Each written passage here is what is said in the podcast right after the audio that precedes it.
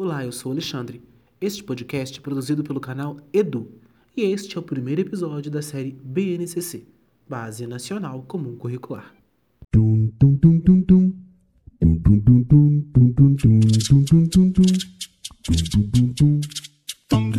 Eu acredito que você, assim como eu, entende base como uma garantia de que algo se manterá de pé. Estou certo disso? Pois então, este é o motivo primeiro da nossa BNCC ela visa reduzir as desigualdades educacionais existentes. Sendo assim, está ligada ao compromisso com uma educação de qualidade em todo o país. Pense bem. Antes dela, as aprendizagens consideradas mínimas em uma escola X poderiam estar muito além ou aquém das aprendizagens consideradas mínimas em uma escola Y. Então ela veio para estabelecer um padrão mínimo de aprendizagem a todos os alunos do país, do IAPOC ao Chuí. Agora, não se esqueça disso.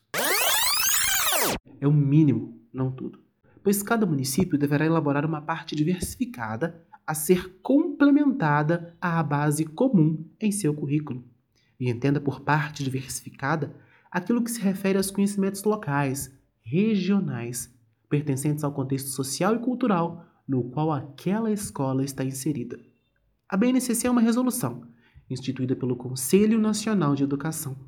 Construída democraticamente, foi elaborada por especialistas advindos de todos os estados, colocada em consulta pública, onde qualquer pessoa pôde dar suas contribuições, as quais foram analisadas e discutidas, e assim nasceu a nossa Base Nacional Comum Curricular.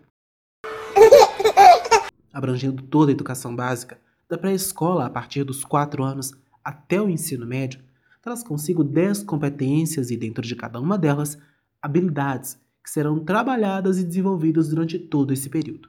Opa! Pera aí, competências e habilidades? Como distinguir cada uma delas? Ah, isso é fácil.